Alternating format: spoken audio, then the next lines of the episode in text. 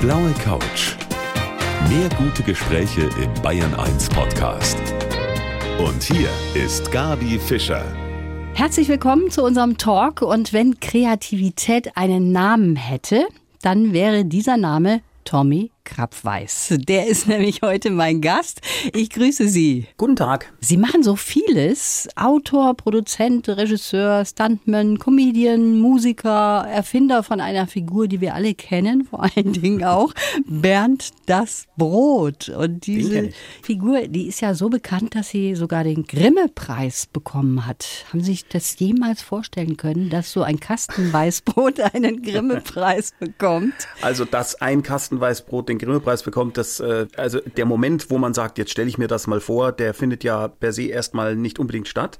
Aber es ist schon so, dass Norman Köster und Erik Hafner und ich, als wir uns diese drei Figuren da ausgedacht haben, gesagt haben, entweder wir werden beim Kika vom Hof gejagt oder wir kriegen den Grimme-Preis. Das war aber ein Witz. Dass das dann tatsächlich mal nur vier Jahre später passieren würde, damit haben wir dann nun doch nicht gerechnet. Bei aller jugendlichen Ignoranz vor 20 Jahren, damit haben wir nicht gerechnet. Ist das schon wieder 20 Jahre her? Wahnsinn. Ja, unfassbar. Unser Treffen heute, das haben wir ja uns so ein bisschen anders vorgestellt. Ne? Wir dachten, ja. wir treffen uns hier im Studio vom BR, mhm. aber wir sind verbunden über unsere ARD-App, denn Sie sind in Quarantäne wegen Corona. Wie geht's Ihnen also, damit? Ja, also in freiwilliger Quarantäne erstmal, weil ein Verdachtsfall in unserem Umfeld ist. Und sagen wir es mal so, ich war ja noch nie der Geselligste. ich gehöre zu dieser Minderheit von Menschen, die eigentlich so generell dann sagen, ja, also wenn es jetzt ausschließlich nur um dieses Zuhausebleiben geht, das wäre jetzt kein Problem. Das hatte ich vorher schon. Ähm, was ich schon vermisse, ist tatsächlich, normalerweise mache ich ja immer sehr, sehr viele Auftritte im Jahr bei großen Fan-Conventions und großen, schönen äh, Veranstaltungen, wo es um Bücher oder Fantasy oder um Games und so weiter geht. Das ist echt traurig. Das ist ganz traurig, dass man halt die Leute trifft, die die Bücher lesen, dass man denen mit der Band ein bisschen Musik vorstellen kann und so. Das das ist echt sehr, sehr schmerzhaft. Das mhm. habe ich mhm. immer sehr, sehr gern gemacht. Ja, schön, dass wir zwei trotzdem auf diese Art und Weise zusammenkommen. Die Technik macht's möglich. Das ist doch mal toll. Ein Lob auf die Technik. Ich freue mich ja. auf die kommende Stunde mit Tommy Krabweis. Die Ideen, die fließen nur so aus ihm raus. Seiner Kreativität sind eigentlich keine Grenzen gesetzt. Tommy Krabweis ist heute mein Gast. Bernd das Brot ist zum Beispiel seine Erfindung, ist ja mittlerweile auch Kult bei uns allen und hat einen Wikipedia-Eintrag. Wussten Sie das, Herr Krabweis? Ja, das wusste ich. Also tatsächlich gebietet es schon der Schutz der Figur und auch der Selbstschutz, dass man ab und zu das sogenannte Ego-Surfing durchführt. Also dass man mal guckt, was gibt's denn im Internet so zum Thema mein Name, zum Thema Bernd das Brot oder Ghost Sitter, also diese Hörspielserie oder den Büchern, die ich mache. Einfach nur, um zu sehen, was ist denn so? Und der Wikipedia-Eintrag war eins der allerersten Dinge, die aufgeploppt sind. Und danach kamen dann diese ganzen natürlich E-Mail-Adressen berndasbrot.gmx.de oder sowas, die man dann auch findet. Wahnsinn. Ja. Ganz kurz, weil es handelt sich um zwei Sätze, die finde ich so lustig. Es handelt sich um ein sprechendes und meist deprimiertes Kastenweißbrot mit sehr kurzen Armen, weil seine Hände sich direkt am Leib befinden, der den Rumpf inklusive Kopf darstellt. Also ja. diese Beschreibung die ist herrlich, finde ich. Die ist super. Wo ist die denn her, um Gottes Willen? Ja, aus, ist die Wikipedia. aus Wikipedia. Ja. ja, die ist super. Das ist eine sehr schöne, sachliche Beschreibung eines völlig albernen Sachverhalts. Das ist großartig. Ja. Eigentlich ja erfunden, Sie haben es gerade eben schon gesagt, für den Kinderkanal Kika und dann mhm. eben zur Kultfigur geworden. Sie ja. sind, Herr Krabweis, ausgebildeter Comiczeichner. Auch unter anderem. Ach naja, ausgebildet. also, da muss ich ganz ehrlich sein. Ich habe überhaupt nichts gelernt. Ich kann einiges, aber ich habe nichts jemals wirklich gelernt. Also ausgebildet wäre übertrieben. Ich war zwar auf der Fachoberschule für Gestaltung und da gab es natürlich dann auch so den ein oder anderen Hinweis von fachkräftigen Lehrern. Aber alles, was ich mache, das habe ich halt mir so zusammengesucht. Ja, das klingt sehr leicht und easy, aber da steckt ja, so vieles bisschen, dazu. Das klingt auch ein bisschen dumm, aber ja. Was antworten Sie denn eigentlich, wenn man Sie nach Ihrem Beruf fragt? Was sagen Sie dann? Das ist das letzte Mal eigentlich vorgekommen, das ist schon ganz lang her, als ich bei RTL Samstagnacht war, da war ich ja Comedian und dann wollte ich eine Immobilie einkaufen oder irgendwas war. Auf jeden Fall war ich bei der Bank und saß dann da in diesem kleinen lustigen Räumchen, in diesem teilmöblierten und der Herr von der Bank fragte mich, was sind Sie denn vom Beruf? Und ich sagte Komiker. Ah, Dann ist er aufgestanden und ist gegangen. Wortlos. und das war's dann. Weil er dachte, ich würde ihn verarschen. Er dachte, aha, ein Spaßvogel. Und ist einfach gegangen. Er kam auch nicht mehr. Ja, das ist vielleicht auch Ja. gar nicht so nachvollziehbar für bestimmte Menschen, dass Komiker ein Beruf ist, ne? Ja, aber er hätte ja wenigstens sagen können, wollen Sie mich verarschen? Aber er ist wirklich ohne, er ist einfach raus mit seinem kleinen, schlecht sitzenden Anzug, ist er einfach raus aus der Tür und kam nicht mehr wieder. Und ich bin dann gegangen irgendwann und dann übrigens zu einer anderen Bank, wo so. das dann kein Problem war. Die hatten einen Fernseher, das hat dann natürlich in dem Fall geholfen. Das kann schon ich- sein, ne? dass manche damit nichts anfangen können. Ja, ich denke halt, das- ich meine es lustig, aber ich weiß nicht genau. Ich habe halt immer unterschiedliche Berufe oder alle gleichzeitig. Und jetzt sind es zum Beispiel auch Hörspiele, die Sie machen. Ghost Sitter haben Sie ja Genau. gerade eben auch schon erwähnt, ist eines Mhm. der erfolgreichsten Hörspiele überhaupt. In Deutschland, ja. Die werden ja immer beliebter, generell. Sind Sie Mhm. auch selber so ein Fan oder produzieren Sie lieber? Ich war schon als Kind ein nahezu manischer Hörspielfan, habe also mit meinem Kassettenrekorder alle möglichen verzweifelten Taten angestellt, um irgendwie in verteilten Rollen Sachen aufnehmen zu können und Geräusche dazu zu machen und habe irgendwann festgestellt, wenn man den Radio falsch einstellt und dann laut leise macht, klingt es wie Wellenrauschen und habe eine Geschichte geschrieben, wo Wellen vorkommen, damit ich diesen Geräusch einsetzen kann. Also ein irrsinniger Fan. Heute ist es jetzt tatsächlich so, ich hätte gar nicht mehr die Zeit, mir ein Hörspiel anzuhören, außer es ist mein eigenes, weil das so viel ist. Wir produzieren 130 Stunden Hörspiel im Jahr und in den Minuten, wo ich ein Hörspiel anhören könnte, höre ich mir eins an und zwar, weil ich es als Regisseur final anhören muss, bevor es weggeschickt wird. Und das muss ja auch alles angehört werden, diese Ja. 130 Stunden. Manche natürlich auch öfter, wenn man Korrekturen hat und so weiter. Insofern hat mir das dann ein bisschen die Zeit geraubt. Ich kann auch zurzeit keine Serien gucken oder irgendwas, was man gerne so normalerweise macht, weil das alles drauf geht für Hörspiele schreiben, Hörspiele produzieren, Hörspiele anhören. Ja. Also wenn man das so liest, was Sie alles machen, dann kann man das nur schwer zusammenbringen mit Ihnen als Kind, weil Sie haben gesagt, Sie sind ein Stubenhocker gewesen und das war wunderbar, wenn Sie niemanden gesehen und gehört haben. Ja. Und jetzt so ganz das Gegenteil? Nö, denn das war früher auch schon so. Ich habe als Kind wahnsinnig viel gemacht, aber eben zu Hause. Also ich habe Musik gemacht. Ich habe ganz früher habe ich Stop-Motion-Filme gemacht mit der Super 8-Kamera von meinem Vater. Da darf ja nicht mal jemand reinkommen, weil man macht ja eine Bewegung von der Lego-Figur oder was auch immer. Bild für Bild muss sich total konzentrieren, wenn man vier oder fünf Figuren da vor sich hat und man muss sich jede Bewegung merken. Und wenn dann zum Beispiel meine Oma reinkam, die gesagt hat, Bur, mach doch mal ihr Fenster auf, dann habe ich nicht nur vergessen, was ich gerade gemacht habe, sondern es war auch die Lichtstimmung kaputt. Sachen wurden umgeweht, die Kamera wurde berührt. Ich habe immer Sachen gemacht, die man eigentlich allein macht, außer Theaterspielen. Da brauchte ich natürlich Menschen und Musik brauchte ich auch Menschen und das war dann auch immer gleichzeitig, ehrlich gesagt, mein Freundeskreis. Auf jeden Fall Wahnsinn, wie kreativ Sie so sind. Und ich freue mich sehr, dass wir heute trotz Quarantäne zumindest zusammengeschaltet bin. Tommy Krappweiß, der geistige Vater von Bernd das Brot, ist heute mein Gast hier auf Bayern 1.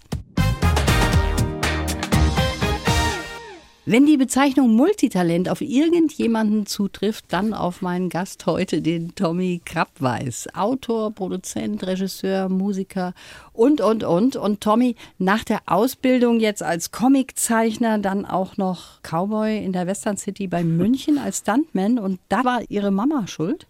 Ja, meine Mutter, die hat gesagt, du brauchst jetzt einen Beruf, weil das funktioniert so nicht, wie du dir das gedacht hast. Einfach mit der Band auftreten und Straßenmusik machen und davon eine Existenz bezahlen.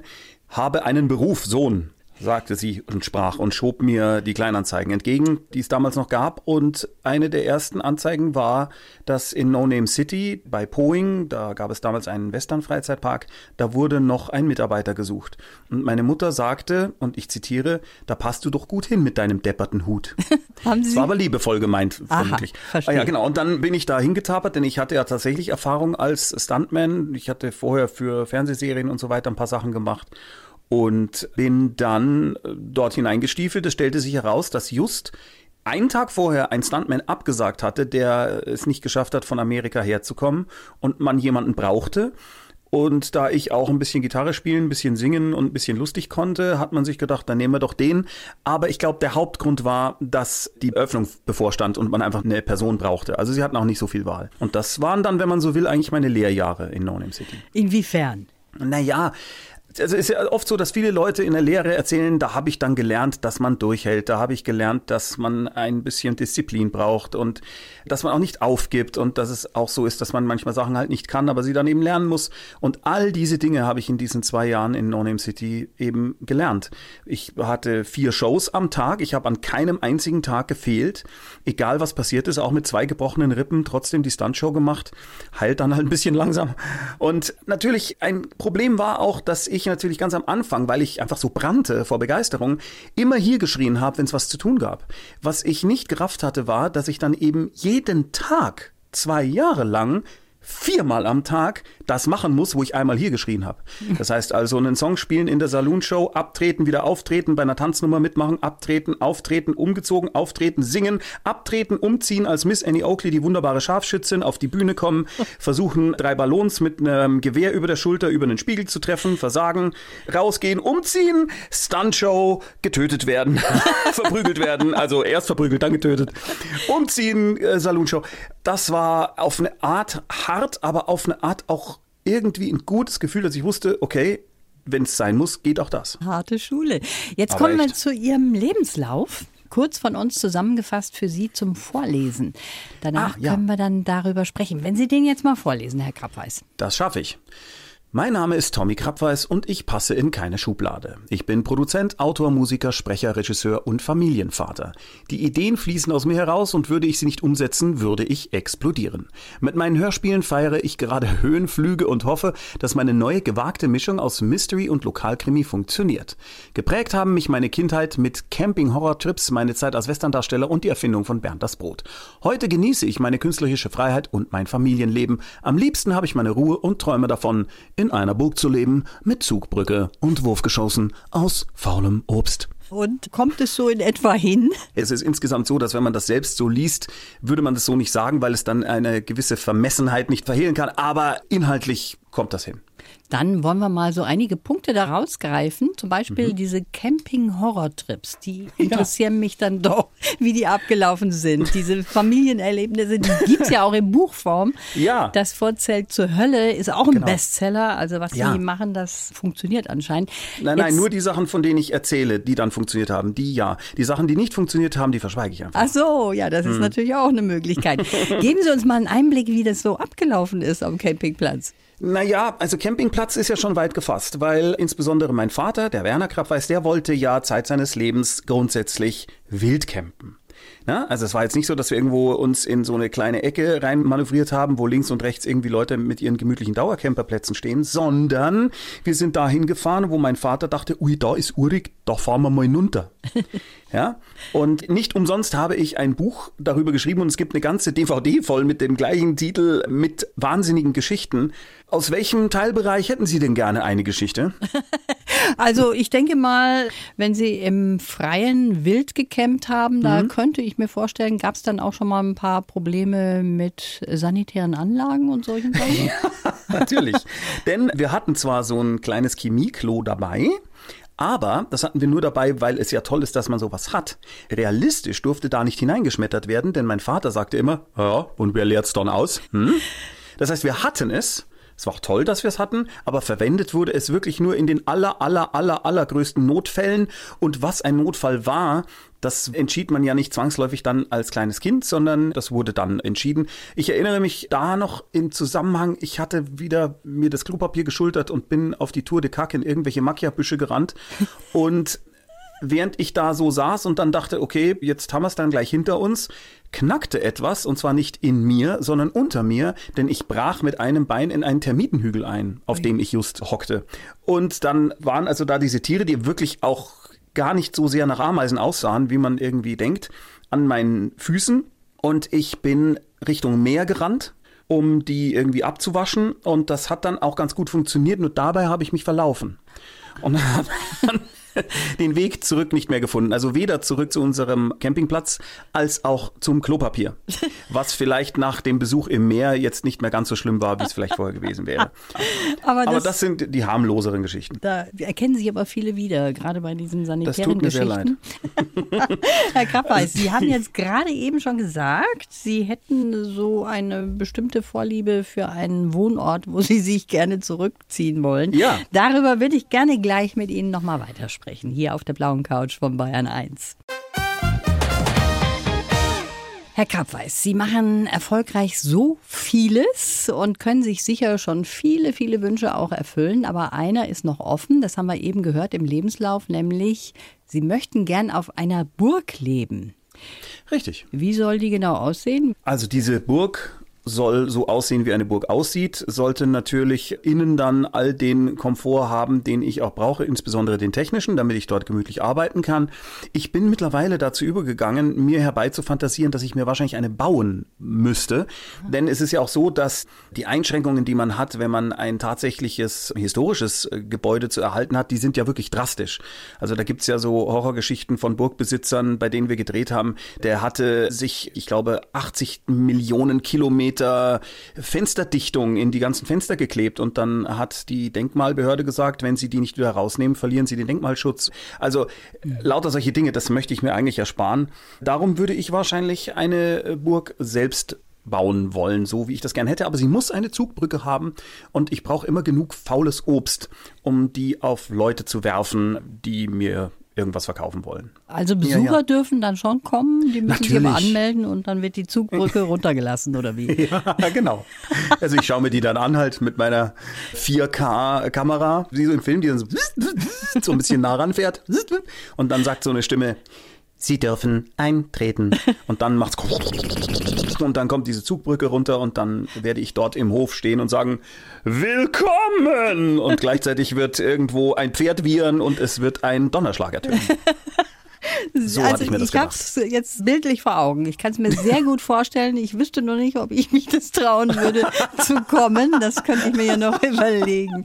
Herr Krappeis, Sie sind auch schon mal so ziemlich auf die Nase gefallen, indem Sie falschen Mehrfach. Menschen vertraut haben. Was da Ja. genau passiert ist, das hören wir uns gleich mal an hier auf der blauen Couch. Mein Gast heute ist das Multitalent Tommy Krabweis. Für mich ist er ein Beispiel dafür, dass man mit ganz vielen unterschiedlichen Sachen sehr erfolgreich sein kann.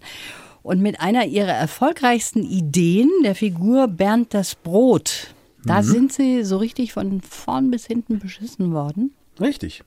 Das war der damalige Herstellungsleiter des Kinderkanals. Der hat also nicht nur uns, sondern auch den Kinderkanal und den MDR und all die Menschen um ihn rum beschissen. Denn er hat Geld veruntreut und er hat sich sozusagen selbst Rechnungen freigezeichnet. Und das hat er unter anderem so gemacht, dass er Rechnungen von uns genommen hat, die wir für unsere Produktion Bernd das Brot gestellt haben. Und hat da, wenn ich das jetzt richtig erinnere, einfach einen Briefkopf geändert und nochmal eine Zahl drunter geschrieben und sich das über Umwege mit irgendwelchen Helfershelfern selbst überwiesen und das Geld hat er dann der Mehr nach in die Erfurter Spielbank getragen und dort hat er das dann verballert. Und gleichzeitig war es aber so, dass uns immer gesagt wurde, "Ah, also wisst ihr, Bernd das Brot, ich liebe es und ich unterstütze das ja auch und aber wir haben in diesem Jahr nicht mehr so viel Geld, also könnt ihr das auch für die Hälfte? Und das war wirklich sehr niederschmetternd, weil wir immer gedacht haben, ja, naja, wenn nicht mehr da ist, dann machen wir das halt. Und heute weiß ich auch, dass natürlich auch der damalige Geschäftsführer und alle drumherum von dem Mann verarscht wurden, denn der Geschäftsführer damals, der Programmgeschäftsführer des Kika, der sagte auch immer zu uns, also euch muss es doch jetzt super gehen, das ist doch toll, mit wie viel Ferraris seid ihr denn vorgefahren? Und wir dachten dann immer, Sag mal, verarscht er uns? Warum macht denn der dauernd so blöde Witze? Wir kriegen viel zu wenig Geld für das, was wir machen und reißen uns den Hintern auf, damit es besonders toll wird und wir da große filmische äh, Dinge umsetzen. Wir haben Brot im Orient Express gedreht oder eine Parodie auf King Kong, also riesige Dinger und das alles für viel zu wenig Geld. Und dann kam raus, dass wir allesamt komplett verarscht wurden, weil einfach viel, viel mehr Geld abgerechnet wurde als das, was wir bekommen haben. Was macht das eigentlich mit einem? Sind Sie jetzt misstrauischer geworden? Gucken sich die Leute genauer an, mit denen Sie zusammenkommen? Also ich muss ganz ehrlich sagen, von dem Aspekt, von diesem Betrugsaspekt her, bin ich persönlich nicht misstrauischer geworden, ehrlich gesagt, weil ich immer noch denke, das ist ein Ausnahmefall Das war besonders drastisch. Ich glaube nicht, dass das nochmal in dieser Form passiert. Natürlich wird man bestimmt bei jeder Verhandlung irgendwie diese Erfahrung irgendwie mit hineintragen und dann vielleicht doch zwei, dreimal öfter hingucken. Aber das ist es eigentlich nicht. Es ist eigentlich eher so, dass ich generell durch die Arbeit. Ich arbeite jetzt, wenn man so will, seit ich 16 bin für die Medien, fürs Fernsehen. Und das, was mich eigentlich eher geschlaucht hat, sind innervierende, endlose Diskussionen, Gremiumsentscheidungen, die in allen Fällen immer das Produkt schlechter machen, weil es immer schlecht ist, wenn zehn Leute etwas gut finden, dann kann es nur noch langweilig sein. Das ist etwas, was mich so extrem zermürbt hat, dass ich umso dankbarer bin, dass ich jetzt mit den Sachen, die wir jetzt momentan machen, Partner habe, die sagen, ja, ihr wisst ja, wie es geht, dann macht das mal und wir machen das, was wir können. Wir haben gerade eben schon von der Hörspielserie gehört, Kohlraben Schwarz. Genau. Geht los am 19. November. Jetzt äh, erklären Sie mir das mal. Ich habe überhaupt keinen blassen Schimmer, wie das so abläuft. Ist man dann nervös, bevor das auf den Markt kommt oder Ja. ist das alles schon gegessen? Nein, nein, nein, nein, das ist eine ganz große Nervosität. Das Verrückte ist ja, wenn ich ein Bühnenprogramm mache, dann gehe ich auf die Bühne und dann sehe ich sofort, die Leute lachen, die Leute lachen nicht oder den Leuten gefällt's. Wenn ich einen Kinofilm mache, dann sehe ich, wenn die Leute ins Kino gehen oder nicht. Und ich habe irgendwie immer die Möglichkeit zu partizipieren oder wenn ich was fürs Fernsehen mache und ich kann die Quoten angucken. Wenigstens, ja. Aber wenn ich ein Hörspiel mache und das kommt dann so raus und dann ist es da, aber da macht's nicht badum und dann ist das Hörspiel da, sondern gerade eben war es nicht da, jetzt ist es da und äh, fertig. Und dann kann man nur warten, ob die Rezensionen gut sind, ob Sternchen verteilt werden, ob es langsam in den Bestsellerlisten nach oben steigt und so weiter. Das ist alles so ein leises, so ein Schleichen, was ganz seltsam ist. Ähnlich ist es auch mit den Online-Veranstaltungen, die ich jetzt viel mache, weil ich ja auch einen Twitch-Kanal habe und da hört man jetzt auch sein Publikum nicht mehr und man sieht es nicht. Man sieht aber die Chat-Nachrichten. Wenn ich dann zum Beispiel einen Song gespielt habe, dann erscheint in dem Chat von 400, 500 Leuten ein Klapp, Klapp, Klapp, Klapp-Emoji. Ne? Es ist erst surreal, man gewöhnt sich ein bisschen dran. Aber es ist wirklich alles sehr, sehr, sehr seltsam. Und es dauert auch länger, bis man dann merkt, hey, das kommt gut an oder Ja. vielleicht auch nicht. Kann ja auch sein. Es dauert 24 Stunden mindestens, also locker, locker einen Tag, bis man überhaupt irgendwas mitbekommt. Natürlich ist es so, dass ich in meiner Social Media Filterblase, da gibt's ja jetzt mittlerweile wirklich eine äh, stattliche Anzahl an Fans, die einfach sagen, ui, der Krabbeis hat was gemacht, höre ich mir an. Und die schalten das ein und schalten es erst wieder aus, wenn die letzte Folge durch ist und schreiben dann sofort bei Twitter, ey, super. Da bin ich dann schon sehr dankbar für diese Art Ja, von Rückmeldung, ne? Da muss man ja. Ja. auch irgendeine bekommen. Das ist ja, Ja, sonst bitte. wirklich ein komisches Gefühl. Da Ein sehr komisches Gefühl. Ja, kann ich sehr gut nachvollziehen. Ich habe es zu Beginn von unserem Gespräch schon gesagt, Sie sind in Quarantäne oder Sicherheitsquarantäne, sage Mhm. ich mal, wie das so abläuft. Das müssen Sie mir gleich noch verraten. Da habe ich keine Ahnung.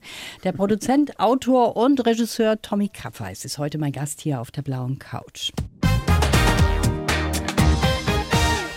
Er passt in keine Schublade, würde ich mal sagen, mit all dem, was er so macht. Und im Moment ist er super erfolgreich mit seinen Hörspielserien. Eine neue kommt erst noch, am 19. dann, der Tommy Krabweis. Herr Krabweis, das sind Ja. echt komische Zeiten im Moment. Wir Aber hatten echt. uns ja ausgedacht, dass wir hier uns gegenüber sitzen, Scheibe Mhm. dazwischen, aber das hat jetzt nicht gereicht, Mhm. denn Sie ziehen sich erst einmal zurück aus dem Leben, aus dem Öffentlichen. Was ist da genau passiert? Haben Sie eine Rückmeldung bekommen von der App oder wie ist das jetzt nein, gelaufen? Nein, nein, in der Schule meiner Tochter gibt es einen Corona-Fall in der Klasse. Jetzt muss man sagen, dass diese Schule wirklich vorbildlich sich verhält. Also es wird viel gelüftet, man achtet sehr auf die Masken, die Kinder nehmen das alle super auf und die Kinder sind alle sehr verantwortungsbewusst und so. Ich bin da wirklich super, super glücklich grundsätzlich. Aber trotzdem ist es so, es ist nun mal in derselben Klasse und meine Tochter wird jetzt morgen getestet. Es gab heute keine Möglichkeit mehr dafür. Und dann ist es so, dass wenn sie es hat, hat sie höchstwahrscheinlich uns natürlich angesteckt. Der Arzt, den wir angerufen haben, der hat gesagt, wir sollen nicht auch parallel testen, sondern wir sollen warten, bis das Ergebnis kommt. Ah, verstehe. Ich glaube, das hat auch mit Kapazitäten zu tun einfach. Und wenn wir es auch haben sollten, dann ist es natürlich so, dass einen großen Impact auf meine Firma hätte. Wobei es andererseits auch wieder so ist, dass die 22 Leute, die ich beschäftige, auch alle so viel wie es nur geht, sowieso im Homeoffice sind. Also letzte Woche zum Beispiel waren in unserem gesamten äh, Gebäudekomplex nur drei Leute, die man halt brauchte, um Hörspiele weiter aufzunehmen. Und das alles in getrennten Räumen. Also sogar wenn wir Ensembleaufnahmen machen, was wir sehr viel machen für unsere Hörspiele, also dass die Schauspieler das wirklich spielen können und nicht einfach nur vorlesen, dann sind diese Darsteller, die Sprecher in verschiedenen Räumen mit Mikro und Kamera, können sich gegenseitig sehen und hören. Und der Audioingenieur ist auch nochmal natürlich in einem anderen Raum. Das heißt, wir haben sowieso schon sehr, sehr viele Sicherheitsvorkehrungen hier bei uns. Wir haben auch das große Glück, dass unser Gebäude von jemandem gebaut wurde, der Installateursmeister war und sein Hobby war Bäder bauen. Das heißt, wir haben, wir haben zehn Bäder in unserem Gebäude, so dass eigentlich jeder Sprecher, jede Sprecherin, die zu uns kommt, einen eigenen Eingang und eine eigene Toilette hat. Hätte ich jetzt hier nicht bieten können, Herr Krabbeis. Ja, eben. Also Deswegen wollte ich auch nicht kommen. Also wenn die nicht mindestens zehn Toiletten haben, dann äh, komme ich auch einfach gar nicht. Oder ich nehme die Chemietoilette von unserem Camping. Äh, genau, das müssen genau. Sie dann auch selber dann aber wieder sauber ach so, machen. Ne? Ah, nee, ja, wer leert's denn aus? Nee, dann komme ich nicht. wer leert's denn aus? Das ist wieder die alte Frage. Oh, wer leert's aus? Aber Sie hätten schon die App auch, die ja, Ihnen was angezeigt hat, ne? Also Natürlich, ja, ja, klar habe ich die App. Also ich bin sehr dafür, dass wir uns alle verantwortungsbewusst verhalten und ich habe überhaupt kein Verständnis dafür, wenn man das nicht tut. Sie gehen auch Ihrer Familie nicht unbedingt auf die Nerven, wenn Sie mal länger zu Hause sind, weil das ist ja eigentlich auch üblich bei Ihnen, oder? Richtig. Also ich habe oben im Dach ein Studio das ist gleichzeitig mein Arbeitsraum, das ist der Raum, aus dem ich streame, das ist der Raum, wo ich jetzt gerade auch mit euch spreche und dort sitze ich auch und schreibe die Hörspiele. Dort produziere ich aber auch Musik oder zumindest sogenannte Guide-Tracks, die dann von anderen Musikern vielleicht fertig gemacht werden. also zum Beispiel bei dem Hörspiel zum Pummeleinhorn war das so, dass ich das alles hier oben auf der Gitarre eingeschrammelt habe, habe das dann an die Kollegen und Kolleginnen weitergegeben, die haben dann die anderen Instrumente drauf gespielt. Ja, dann sitze ich auch manchmal hier und höre acht Stunden lang irgendein Hörspielkontrolle. Mhm. Ich bin sehr viel, ich bin sehr viel in diesem Raum. ja, und Sie können eben auch musikalisch was bringen. Also Sie haben sich selber Gitarre spielen beigebracht, sind mhm. Musiker, können das wunderbar auch verwenden. Und ich musste jetzt wirklich mal suchen, was kann der Mann eigentlich nicht? Und ich habe was gefunden, Herr Krabweis. Mhm. Was denken Sie, was das ist? Ach, es gibt so viel. Also allen voran wahrscheinlich das plakativste ist Autofahren. Das kann ich nicht und sollte ich auch lassen, weil ich einfach ein großes Problem damit habe, links-rechts zu unterscheiden. Genau, und, das ist es. Ja, genau. Also das war sehr lustig. Als ich klein war, ist meine Mutter mal mit mir zu einem Facharzt gegangen. Mhm. Und dieser Facharzt, der hat gesagt, naja, da müssen wir mal rausfinden, mit welcher Hand ihr Kind denn schreibt. Und dann sollte ich, also ich weiß das nur aus dem Bericht von meiner Mutter, dann sollte ich an den Kamin eines Hauses Rauch dran malen. Und es ist wohl so, dass die Kinder, die das mit links machen, die ziehen quasi den Stift so nach links und malen den Rauch in die Richtung und die Rechtshänder machen es andersrum. Und die Mehr behauptet, dass dieser Arzt, nachdem ich den Test fertig gemacht hatte, sagte, gratuliere, Ihr Sohn ist kein Händer. Okay. Der hätte natürlich auch sagen Beidhänder, weil ich kann tatsächlich mit beiden Händen gleich gut schreiben. Also jetzt nicht besonders schön, aber das geht. Und ich kann sowohl links als auch rechts eine Schere benutzen und so. Das ist alles überhaupt kein Problem. Also Beidhänder hätte ich irgendwie charmanter gefunden. aber es ist tatsächlich so, dass ich einfach das mal in die Hand genommen habe, mal in die Hand. Und ich tue mir wirklich sehr, sehr schwer, wenn jemand von mir verlangt, ich solle irgendeine Sache von A über alle Buchstaben der Reihe nach bis Z der Reihe nach durchdenken. Das fällt mir sehr schwer. Mhm. Was ich aber wahnsinnig gut kann, ist, ich kann auf ein Ding draufschauen, also nennen wir es jetzt mal vielleicht einen Problemknoten und den, wie soll man sagen, intuitiv erfassen und einen Vorschlag machen, wie man das lösen kann. Aha. Also das Bauchgefühl ist bei mir extrem ausgeprägt. Das hat den Vorteil, vor allem wenn man Filme dreht und es ist mal wieder das Problem, dass alles zu langsam geht. Und dann kommt der Regieassistent und sagt, Tommy, wir müssen irgendwas weglassen, wir schaffen das nicht. Dann kann ich mit, würde man sagen, 99-prozentiger Sicherheit sagen, lass uns das und das und das weglassen, dann können wir es trotzdem schneiden. Diese Fähigkeit, die hat uns wirklich oft den Arsch gerettet und da hat man auch sehr schnell gelernt, mir dann zu vertrauen und einfach zu sagen, ja, wenn der Grabweiß das sagt, dann wird es stimmen. Und es stimmte auch Gott sei Dank immer. Also deswegen kann ich, glaube ich, auch nicht gut Mathe und Physik und lauter solche Dinge. Das fällt mir wahnsinnig schwer, weil man da der Reihe nach vorgehen muss. Und das ist etwas, das kann ich nicht so wirklich gut. Ich habe bisher auch noch nicht rausgefunden, weshalb das alles fürs Leben gelernt sein soll. Ich habe viele Dinge einfach nur wieder gestrichen, die ich mal in der Schule gelernt habe. Aber eins habe ich gelernt jetzt in der letzten Stunde, nämlich, dass ein Keinhänder wie Sie das sind, dass man damit richtig gut Karriere machen kann. Richtig ja. tolle Sachen. Das haben Sie uns jetzt gezeigt, Herr Krappweiß. Das war sehr schön mit Ihnen. Ich wünsche Ihnen, dass alles gut geht jetzt, auch mit Corona, dass sich herausstellt, dass Ihre Tochter nicht infiziert ist und auch Sie nicht. Und das wünsche ich, mir ich wünsche Ihnen Gesundheit und vor allen Dingen natürlich auch viel Erfolg mit Ihrer neuen Hörspielserie Kohlraben Schwarz. Am 19. geht's los. Das wünsche ich mir aber auch. Da haben wir was gemeinsam. ja. Alles Gute Ihnen. Danke. Die blaue Couch. Der Bayern 1 Talk als Podcast. Natürlich auch im Radio. Montag bis Donnerstag ab 19 Uhr.